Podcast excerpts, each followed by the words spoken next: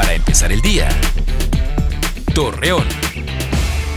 Muy buenos días, jueves 11 de junio le presentamos la información para empezar el día.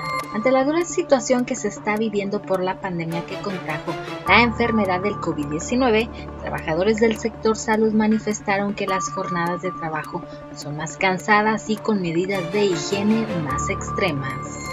De manera práctica, los padres de familia podrán acceder de manera gratuita a la página de la Secretaría de Educación Pública de Coahuila para adquirir los certificados oficiales de sus hijos. Así lo dio a conocer Flor Rentería, coordinadora de servicios educativos en La Laguna.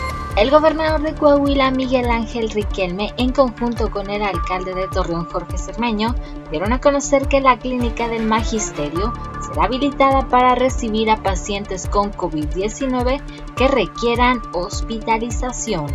El secretario de Seguridad en el Estado, Javier Castellón Garza, comunicó que tras dar positivo al coronavirus tres policías penitenciarios, se realizó la sanitización correspondiente en los penales de Durango para evitar más brotes.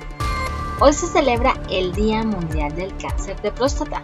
En ello se recuerda la importancia de realizarse pruebas para un diagnóstico y un tratamiento oportuno. Acompáñanos con toda la información dos minutos antes de las 8 de la noche por Mega Noticias. Para empezar el día. Torreón.